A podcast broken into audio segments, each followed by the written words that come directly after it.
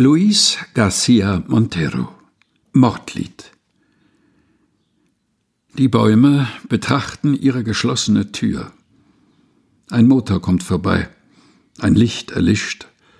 Zwei Augen wachen furchteinflößend vom Fenster aus. Die morgengraue Stille zieht vorbei.